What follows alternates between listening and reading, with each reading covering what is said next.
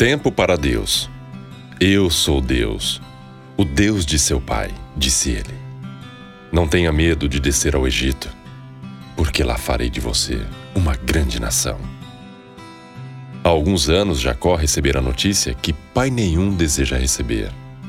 A partir de um plano criminoso dos seus outros filhos, foi levado a crer que seu filho José fora devorado por um animal feroz.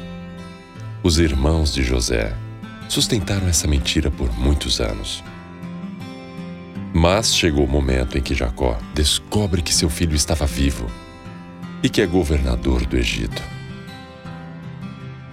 No último versículo do capítulo anterior ao que você acabou de ouvir, vemos que Jacó tem pressa em rever o seu filho.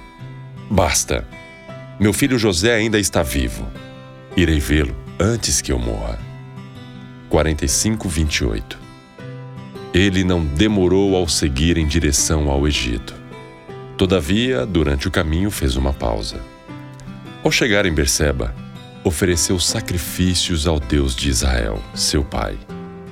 Jacó, mesmo em meio à pressa em querer encontrar seu filho, que há tantos anos não via e que julgara morto, toma um tempo para voltar-se a Deus. Ele sabia que a mão de Deus estava nessa história.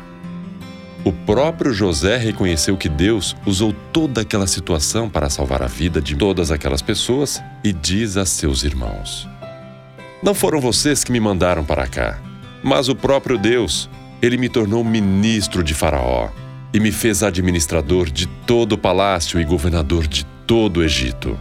Gênesis capítulo 45, versículo 8.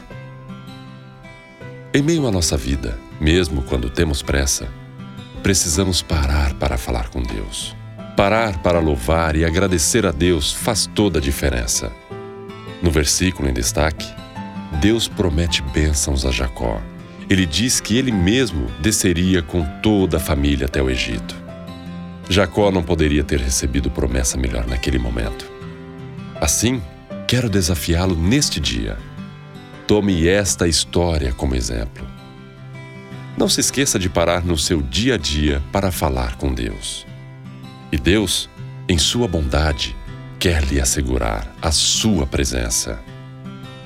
Às vezes podemos estar tão felizes que nos esquecemos daquele que nos proporcionou essa felicidade.